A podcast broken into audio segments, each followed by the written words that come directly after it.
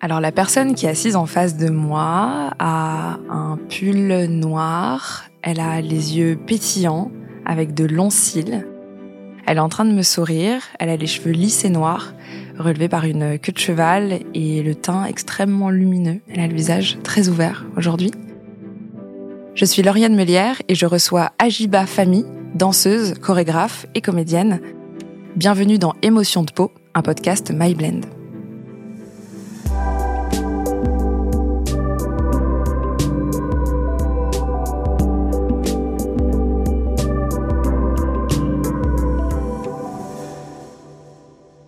Je viens de te décrire avec euh, mon regard, avec mes mots. Qu'est-ce que tu vois, toi, quand tu te regardes dans le miroir? C'est une question très difficile, ça. Hein. Sachant que moi, je me suis regardée euh, quasiment toute ma vie, en fait, dans un miroir euh, dans les cours de danse. Donc, je pense que quand je me regarde dans un miroir, je vois tout de suite ce qui va pas, plutôt que de voir ce qui va bien. c'est un peu bizarre, mais puisque j'ai ce rapport, en fait, au miroir qui est très euh, dans la correction en fait euh, pour la danse, un miroir c'est un outil euh, énorme en fait dans l'apprentissage. Donc c'est vrai que quand je me regarde, je vois plus les défauts parce que c'était un outil pour se corriger à la base pour moi depuis toute petite. Et après, bah, je vois mes qualités. Hein, voilà, je m'aime bien, je me trouve quand même jolie. J'ai pas peur de le dire en fait, et je me sens bien avec moi-même.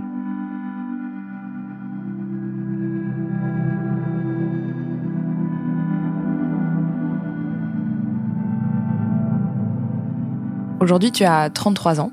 Tu es danseuse, ça fait vraiment partie de toi et de, ta construction, mais j'aimerais qu'on revienne au début, justement, quand tu es enfant. Donc tu réalises peut-être même pas encore que les mouvements que tu fais, euh, sans trop y réfléchir, bah, en fait, ils s'inscrivent dans une histoire et dans une pratique qui est beaucoup plus vaste, donc qui est la pratique de la danse. Et que cette danse, elle peut être enseignée, qu'elle répond à des codes. J'aimerais savoir quand est-ce que cette passion pour la danse se déclenche et comment ça se manifeste au tout début quand tu es enfant? Quel est ton premier souvenir de mouvement? Je commence à, danser à 6 ans à Valence par le modern jazz.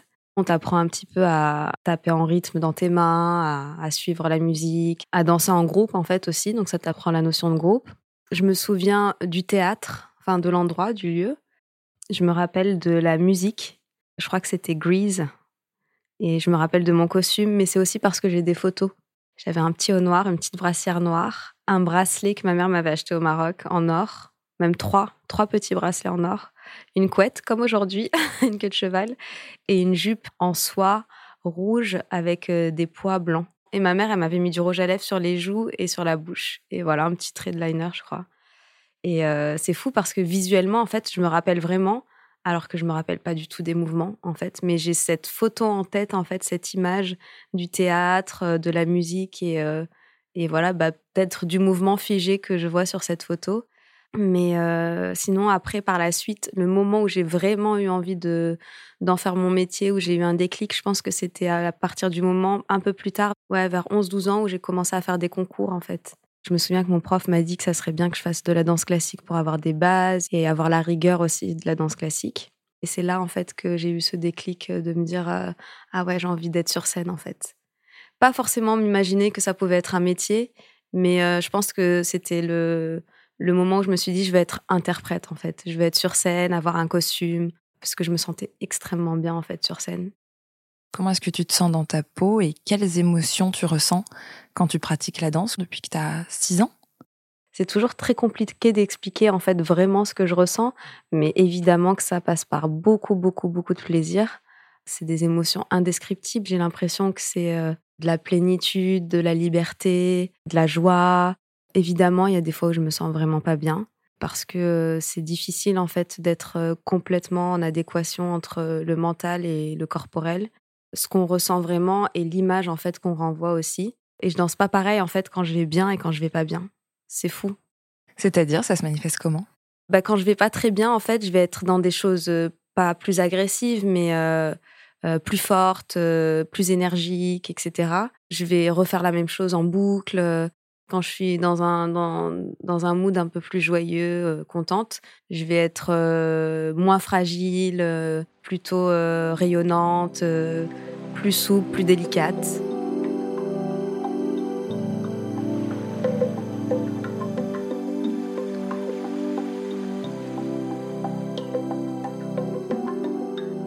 J'aurais bien aimé que tu me résumes ton parcours. Je me souviens que mon prof, à partir de 14-15 ans, il me demande si je suis intéressée euh, pour faire une école un peu plus soutenue, euh, type conservatoire. Donc à 16 ans, je débarque à Paris au Conservatoire supérieur de musique et de danse à la Villette. Donc je fais un cursus de 5 ans de danse contemporaine, parce qu'en fait, tu as le choix, tu peux choisir classique ou contemporain. Et même si tu es en contemporain, tu as énormément de cours de classique, donc ça, c'est hyper cool. Donc j'étais en sport-études à l'internat, donc le matin, j'allais à la danse ou l'inverse, et l'après-midi au lycée, donc jusqu'à mes 20 ans. Ensuite, en fait, on a eu des chorégraphes qui venaient faire des auditions pour choisir des élèves euh, pour leur compagnie. Et moi, j'ai été repérée et prise pour euh, la compagnie Jean-Claude Galota à Grenoble, donc le CCN chorégraphique de Grenoble. Donc je suis partie en 2009 euh, chez eux, j'ai fait trois ans de tournée alors là, j'ai 22, euh, 23, je pense, parce que je suis restée trois ans. Je reviens m'installer à Paris euh, et, je fais pas mal de casting. Je m'inscris à un concours de danse qui s'appelle You Can Dance, la version américaine de So You Think You Can Dance. Et en fait, euh, je suis prise au concours et du coup, je finis, je crois, en quatrième position. Je me dis, j'aimerais trop faire ça aux États-Unis. Ils ont cette culture du live qui est incroyable. Euh, et de l'entertaining qui est folle. Je rencontre un, ancien euh, danseur qui s'appelle Bruno Perret, qui faisait de la danse contemporaine à très haut niveau, qui devient agent en fait de danseur. Parce qu'à Paris, en fait, en France en général, il n'y a pas trop de structures pour euh, défendre ou accompagner les danseurs en fait au sein, par exemple, de clips, de vidéos, de variétés ou alors de publicité commerciale. Il était le seul à faire ça. Il m'appelle et il me dit ouais, ça serait bien que tu viennes faire un casting donc j'y vais, je savais pas pour qui c'était. Et il s'est avéré que c'était pour Beyoncé, que j'ai réussi le casting. Voilà, après je suis partie aux États-Unis euh, de 2013 à, bah, à Coachella, donc 2018. Est-ce que ta famille euh, t'a soutenu dans ce début de choix de carrière? Quelle a été la réaction un petit peu de ta famille? Est-ce qu'ils t'ont accompagné dans, ce, dans cette direction? La réaction de ma famille, c'était, je pense, la plus belle réaction que je pouvais avoir parce qu'ils m'ont toujours soutenue. Moi, j'ai grandi avec mes sœurs, mes deux grandes sœurs et ma mère, donc il n'y avait pas de figure euh, masculine qui peut souvent un peu empêcher de faire ce genre d'activité ou, euh, ou de carrière. Ma mère, elle m'a fait hyper confiance tout de suite. Euh, je suis partie de chez moi, j'avais 16 ans.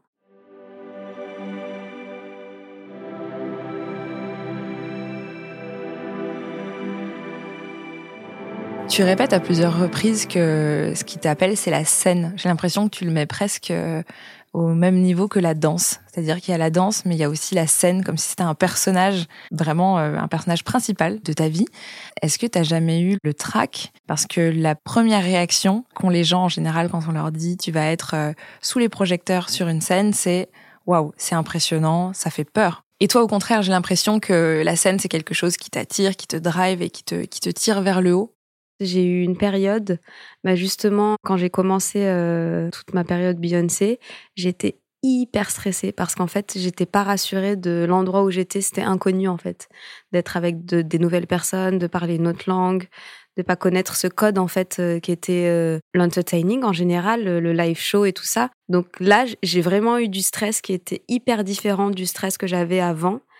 Mais je me suis dit, au bout d'un moment, ça va pas être possible. Tu vas pas pouvoir continuer à, danser, en fait, et avoir du plaisir en étant aussi stressé. Ça va te bouffer et tu vas perdre tes moyens et tout ça. C'était vraiment horrible. J'avais envie de vomir avant le spectacle.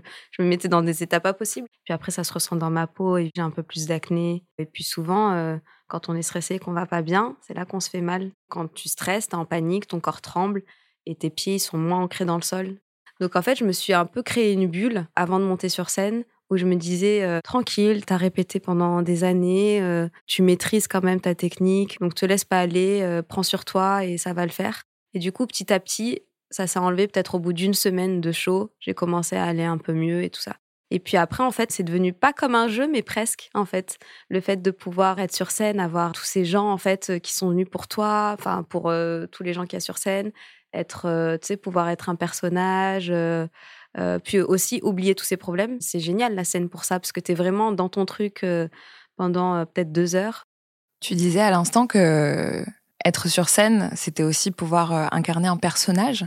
est-ce qu'il y aurait euh, deux Ajiba, c'est-à-dire euh, une euh, sur scène, une en dehors de la scène? Et s'il y a deux Ajiba, qui sont ces personnes? À quoi ressemblent en fait ces, ces, deux visages que tu peux avoir, ces deux faces de ta personnalité quand tu te glisses dans la peau de Ajiba qui va danser sur scène et quand tu reprends la peau de Ajiba qui descend de scène? Alors oui, je pense qu'il y a deux Ajiba. En plus, je suis Gémeaux, donc...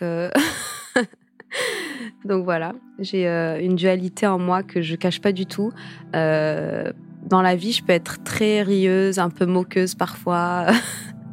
Et sur scène, en fait, je peux pas rigoler comme ça. C'est hyper sérieux. Donc euh, j'ai un personnage un peu plus fierce. En plus, sur scène, j'ai la chance d'être dans des tenues très très féminines, très belles, qui me mettent beaucoup en valeur. Donc je me sens bien, je me sens belle, je me sens féminine, je me sens regardée aussi. Donc il y a ce truc où on a envie d'être bien, en fait. On a envie d'être euh, au top. Donc, c'est un peu ce personnage de Ajiba, euh, cool, belle, euh, qui danse bien. voilà. Et dans la vie, c'est plutôt, je suis assez simple, en fait. C'est important pour toi d'avoir cet équilibre entre la scène et les coulisses? Ouais, c'est hyper important parce que cet équilibre, justement, il est bah, je sais qu'il y a des moments pour tout, pour, euh, pour rigoler, pour travailler, etc. Et quand je suis sur scène, en fait, euh, ça me libère un peu, en fait. Tu vois, si t'as pas forcément une bonne journée, bah, quand tu es sur scène, tu te défoules, tu lâches tout. Euh, c'est un peu exutoire quand même, tu vois. Je pense que les métiers artistiques comme ça, c'est comme des thérapies parfois, en fait, quand tu es vraiment sur scène ou en train de créer des chorégraphies, etc. C'est vraiment ce qui me sauve, en fait, dans ma vie personnelle ou dans mes problèmes hein, qu'on a tous c'est vraiment euh, la scène, quoi. C'est vraiment la danse. J'ai une chance incroyable de faire ce métier et ça me permet de me soigner, en fait, sur euh, tous les maux que je peux avoir corporellement, euh, mentalement, physiquement. C'est une très, très, très grande chance, ouais. La scène, c'est aussi un espace où, évidemment, tu es très visible et à la fois tu es intouchable. C'est-à-dire qu'il y a un espace entre toi et le monde. Il y a une impossibilité de, te toucher. On ne peut que te regarder. On ne peut pas euh, t'approcher. On ne peut pas euh, te faire du mal. Est-ce que euh, la scène, c'est aussi un moyen pour toi de te protéger, étrangement, du monde extérieur et de ce qui pourrait venir de l'inconnu? Eh, C'est une belle question, dis donc. Je pense que oui, la scène me protège effectivement du mal, de l'inconnu, etc. Et ouais, c'est vrai que bah, la danse, enfin le spectacle, le spectacle vivant, le live show, c'est c'est quand même c'est hyper visuel. Donc il faut quand même avoir ce truc de d'accepter que l'autre nous regarde en fait et avec toute forme de jugement possible. Les danseurs vont être critiqués et en même temps, quand tu es sur scène, comme tu le disais, on est totalement intouchable. Donc on a ce truc, ce bouclier de protection qui est, fou en fait. Et, et ouais, c'est un cocon, c'est une maison, un petit jardin secret. Euh, et en même temps, on le partage visuellement.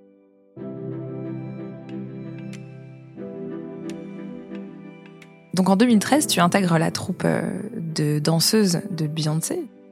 Est-ce que tu peux me parler de cette période et la façon dont tu la traverses, puisque donc euh, ton rêve de danser aux États-Unis se réalise et en plus avec euh, l'une des plus grandes artistes euh, contemporaines de notre époque. Comment est-ce que ça se passe? Là, j'en parle avec du recul, mais ça reste encore du rêve en fait. C'est ça qui est beau. Quand j'étais en France, j'étais plutôt dans une atmosphère de danse contemporaine, voilà, un cursus au conservatoire, etc. Et là, quand j'arrivais aux États-Unis, c'est un monde de, live show, de paillettes. Euh, donc c'est hyper différent. Il y a un fossé qui les sépare. Et euh, je me rends compte que j'arrive et qu'en fait, euh, les filles, hein, certaines qui ont mon âge, mais c'est des femmes avec des formes qu'elles acceptent en fait et qu'elles subliment, qu'elles embellissent, etc. Avec beaucoup de cheveux, beaucoup de fossiles. Enfin, cette exagération en fait de la féminité qu'on peut avoir là-bas ou dans les pays anglo-saxons. Et moi, j'étais pas du tout habituée. Moi, je, je, tu vois, elles, arrivaient en répétition avec euh, déjà du make-up, peut-être le même make-up qu'elles vont faire sur scène. Mais en fait, pour s'habituer à être bien comme ça tout le temps, en fait, et à danser avec les cheveux détachés. À... Moi, au départ, j'étais là, comment je vais faire pour danser les cheveux détachés, en fait? En fait, ça s'apprend. Par exemple, euh, on était souvent, bah, on est en body quand même avec Beyoncé tout le temps. Donc, on a des collants résille, euh, et c'est pas très agréable de danser avec des cols en résille. Donc euh, en répétition, faut s'habituer à danser comme ça aussi. avec des choses très serrées et en talons. Donc ouais, ça, ça, ça a challengé un peu mon corps et, et ma façon d'être sur scène. Mon corps au départ, il a un peu changé parce que parce qu'il y a beaucoup de positions qui sont très déhanchées. Donc c'est vrai que ça sollicite beaucoup la ceinture des hanches, etc. Et puis c'est pas le même travail de travailler en talons. Ça, ça, fait, ça change la forme des jambes en fait, vraiment. D'être, de danser en talons, ça fait des plus grosses cuisses par exemple. Ben, ça les muscles en fait, juste. Donc j'essayais un peu de trouver qui j'étais dans ce groupe aussi et d'exister à part entière et être aussi au service d'eux parce qu'au final, je suis la danseuse de Beyoncé et pas, pas autre chose. Donc, euh, à accompagner l'artiste, mais que ça soit le spectacle de l'artiste avant tout, que ça soit elle qui brille. Et puis, euh, moi, je me suis sentie super bien parce que c'était que des filles aussi. Donc, ça m'était jamais arrivé d'être dans un environnement 100% féminin. Donc, quand on avait des problèmes de corps ou de peau, on pouvait échanger, se donner conseil. Là, tu es devant moi, tu es, en studio, tu as un maquillage très naturel, très lumineux. Quand tu es sur scène, c'est beaucoup plus chargé.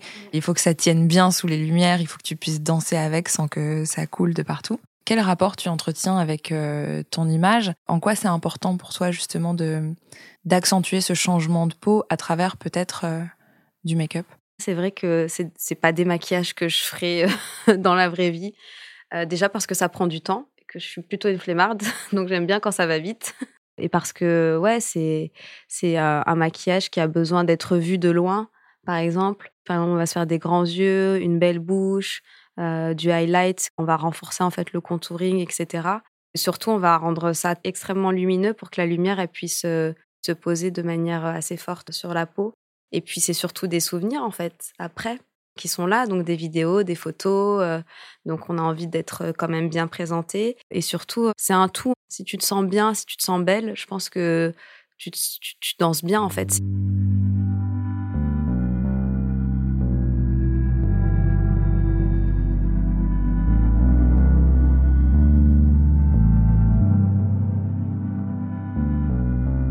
Est-ce que tu t'es toujours senti bien dans tes baskets et, bien dans ton corps?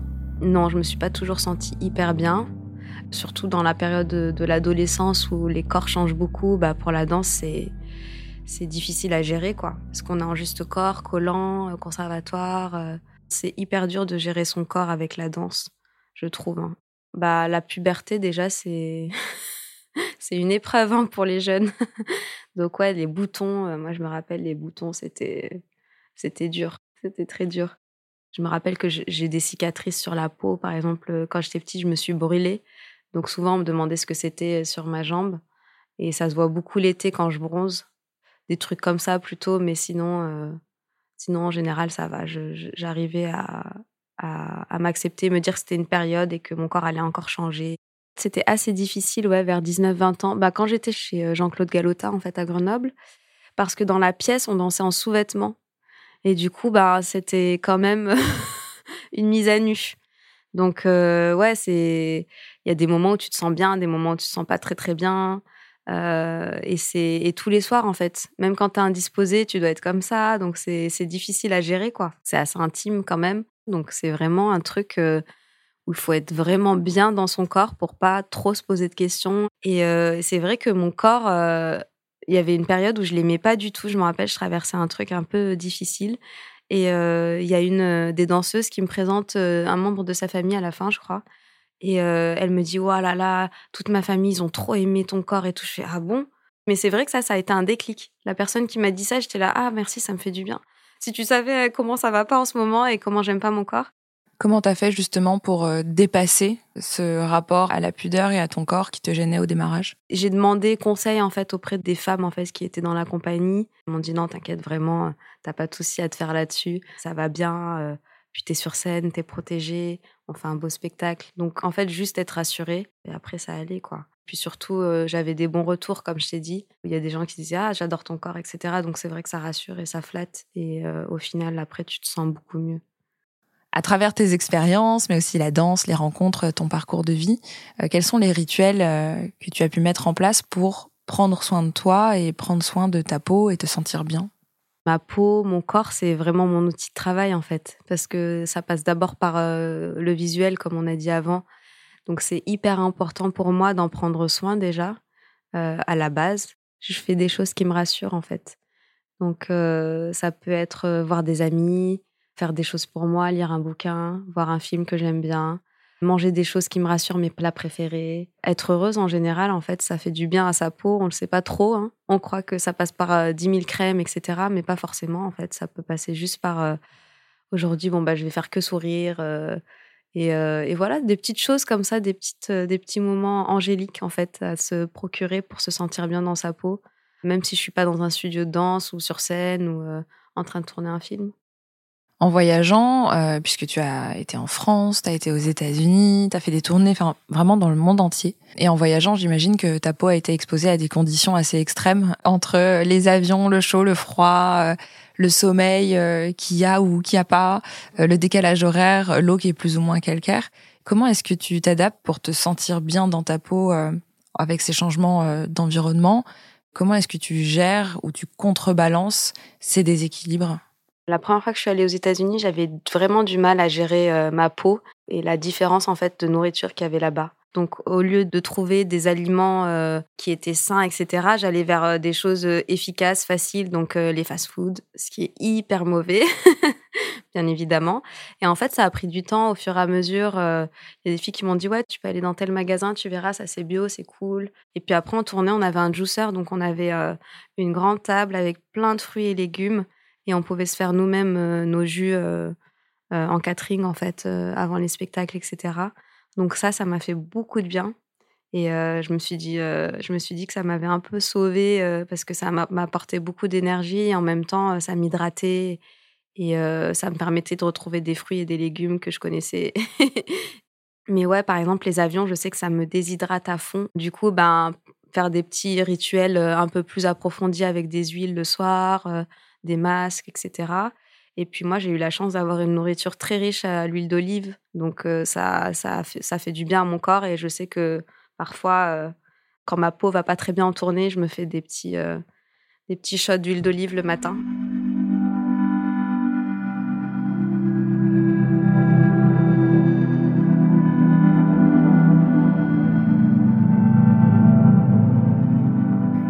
J'aurais aimé qu'on parle aussi de la question de ton identité, puisque quand tu arrives aux États-Unis, tu deviens une Française aux États-Unis. Et ça m'a fait penser à un auteur euh, que j'adore, qui s'appelle Gaston Kellman, qui disait dans un de ses livres qui s'appelle euh, Je suis noir et je n'aime pas le manioc, qui a été publié en 2003, il disait qu'en somme, on n'est jamais autant sûr de notre identité que quand on devient une minorité. Euh, donc lui, par exemple, c'est quand il est au Cameroun, dont il est originaire, qu'il se sent le plus français. Et c'est quand il est en France, où il réside depuis des années, qu'il se sent le plus camerounais. Quand tu étais aux États-Unis, est-ce que toi, tu as eu la sensation de devenir un peu euh, l'ambassadrice euh, de la France euh, à l'étranger? Est-ce que tu as senti finalement que la France était un peu inscrite dans ta, dans ta peau? Mais totalement, totalement. En plus, moi, le truc, c'est que j'étais la seule danseuse française. Déjà, ça, ça fait un peu peur parce que tu dois endosser ça et du coup, tu dois bien représenter ça. Et puis moi, comme j'ai la peau, tu vois, mate, etc., on pensait pas forcément que j'étais française aussi. Donc on me demandait tu viens d'où, etc. Je disais bah je suis euh, je suis française, je suis née en France, mais j'ai des origines aussi marocaines. Donc euh, donc pour eux c'était un peu confus, tu vois. Genre il fallait que je choisisse presque. Et ben en fait non, je peux être les deux. C'était quoi la vision qu'ils avaient de la femme française? Plutôt blanche, j'ai envie de dire, juste. Ouais, plutôt blanche la France justement peut avoir un peu de mal à regarder euh, parfois euh, sa propre diversité euh, et notamment son passé colonial en face. Comment est-ce que toi ta couleur de peau a été vue quand tu étais aux États-Unis? Alors moi aux États-Unis ma couleur de peau je pense qu'elle a été plus sublimée parce que déjà j'étais dans une troupe avec beaucoup d'Afro-américaines et puis bien évidemment Beyoncé ce qu'elle représente en tant que femme noire. Donc je me suis sentie bien d'accompagner ça. J'étais un peu protégée en fait dans ce milieu-là. J'ai retrouvé euh, plein de choses euh, très, très, très similaires à la culture nord-africaine au final. Donc, je me sentais vraiment comme à la maison après avec les filles, euh, nos discussions, nos thèmes. je sais pas, par exemple, les gens qu'on aime aussi, les mecs vers qui on se dirige, etc. Ça, ça ressemblait beaucoup. Donc, donc, dans les choses qui nous rassuraient en fait de notre culture ou de notre éducation. En fait, ça s'est fait de manière tellement naturelle, bienveillante et ouverte que je me suis jamais dit que j'étais pas à ma place en fait. Quand tu es assez naturel et que tu te sens bien, tu te poses pas toutes ces questions de qui je suis et qu'est-ce que je représente pour eux. Je me suis sentie comme dans une famille, en fait, vraiment. Quel rapport est-ce que tu entretiens avec tes origines marocaines, puisque tes deux parents sont euh, eux-mêmes d'origine marocaine? Bah, Je suis très très proche de ma culture. Euh, je trouve que c'est une chance, en fait, et une très belle ouverture d'esprit. Euh, ma mère, elle m'a tout de suite parlé en arabe, donc je maîtrise le marocain. Et d'ailleurs, c'est une grande chance parce que grâce à ça, j'ai pu tourner mon premier film où je, parle en marocain, en derija, qui est le marocain traditionnel euh, euh, local, on va dire. Je me souviens que dès très petite, ma mère, elle faisait beaucoup de fêtes le week-end et on écoutait beaucoup de musique arabe, de musique marocaine. Et ça aussi, ça m'a donné le goût de la fête, en fait, je pense aussi, et, et de la scène. Est-ce que tu as des souvenirs de euh, racisme au sein de la danse ou de manière générale même dans ta vie avec euh, ta couleur de peau? Oui, malheureusement. Quand tu es enfant ou adolescente, on sait que les enfants peuvent être très méchants et très crus entre eux. Et c'est vrai que quand j'étais à Valence, j'ai entendu des trucs dans les vestiaires, on pensait que j'étais pas là et j'ai entendu des choses affreuses euh, et je me rendais même pas compte à l'époque que c'était aussi raciste. Mais il y a une des, danseuses euh, du conservatoire qui a dit ah, c'est encore la Noiraude qui va gagner les concours. J'ai senti que c'était malveillant, mais je ne savais pas ce que c'était une Noiraude. Et ouais, ça m'a ça m'a fait mal en fait. Je me suis dit c'est terrible. Mais en fait, avec du recul, je suis contente de pas avoir euh, su ce que c'était vraiment, parce que je pense que j'aurais été vraiment traumatisée. Après, j'ai appris à vivre avec, mais euh, mais ouais, c'est difficile. Est-ce que tu as eu l'impression que entre la France et les autres pays que tu as pu euh, visiter euh, via euh, ton travail et, via les tournées, il y avait une différence de traitement Oui, il y a une différence de traitement clairement. alors nous, on a fait l'Europe deux, trois fois en tournée, les États-Unis aussi. Et même au sein des États-Unis, il y a des États où on sentait que c'était pas, bah, pas le même public déjà. Moi, ça me fatigue en fait. Ça me fatigue et ça me, ça m'épuise, ça me, ça me met en colère d'abord, puis après ça me rend triste. Et en fait, il faut éduquer. Je pense l'éducation, c'est la meilleure manière de, faire face au racisme en fait et de, d'ouvrir un peu l'esprit des gens, euh, de leur montrer que, que être français, c'est pas être que blanc en fait, ou être euh, américain, c'est pas être que blanc en fait, et, euh, et qu'on peut faire des choses incroyables aussi en étant qui on est. Est-ce que tu penses qu'il y a un problème justement euh, par rapport à la couleur de peau des danseurs ou des danseuses au sein de ta propre industrie, donc au sein du secteur de la danse? Je pense, ouais. Mais c'est vraiment des non-dits. Et c'est plutôt à la télé. C'est très, très, très, très dur. Il faut des quotas. C'est pour ça, je pense que j'ai plus trop envie de faire euh, de la télé parce que parce que j'ai pas envie de faire semblant en fait et d'être un pion ou d'être utilisé euh, quand ça arrange les gens.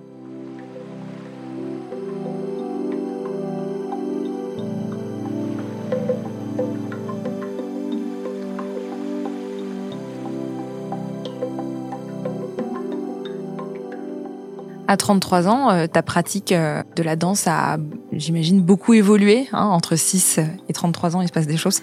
Ton corps a beaucoup changé aussi. Tu es notamment euh, maman d'un petit garçon. Comment est-ce que tu vis le fait de voir ton corps bouger sans toi, sans que tu puisses bah, tout contrôler, notamment lors d'une grossesse? C'est un changement drastique, hein, mais c'est pour la bonne cause. Il faut se souvenir en fait de pourquoi on le fait aussi.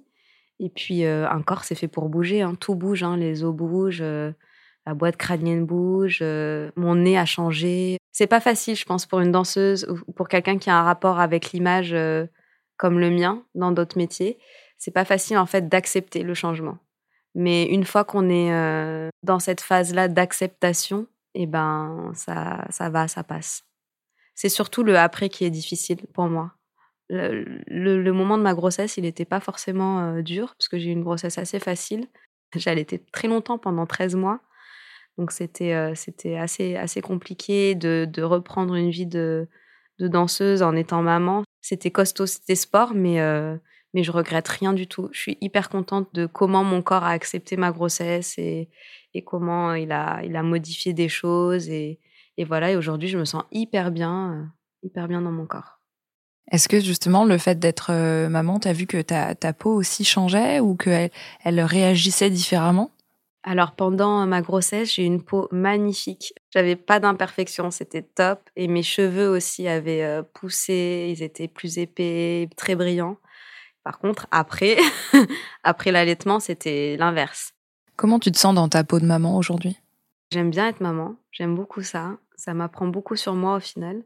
Donc je me sens plutôt bien dans ma peau de maman. Après, c'est vrai que parfois je me demande toujours si je suis assez bien pour lui, si je lui apprends bien tout ce qu'il doit apprendre, si je lui ouvre son esprit de manière pertinente, si je suis pas trop dure parfois ou pas trop gentille. C'est vraiment un équilibre à avoir tout le temps. Mais je pense qu'il faut aborder le fait d'être maman de manière très sereine.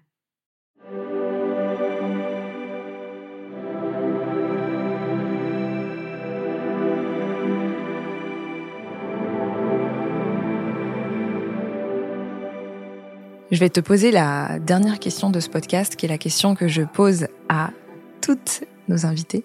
Aujourd'hui, comment tu te sens dans ta peau? Alors aujourd'hui, je me sens euh, jolie, je me sens délicate, je me sens rieuse, agréable, cool et bienveillante. Avec l'expérience que j'ai eue, j'ai la chance de me sentir hyper bien en phase avec moi-même. Je sais qui je suis, j'ai plus peur de me poser des questions sur euh, ce que je dois faire, si c'est bien ou si c'est pas bien et je suis prête à foncer pour euh, ces prochaines années.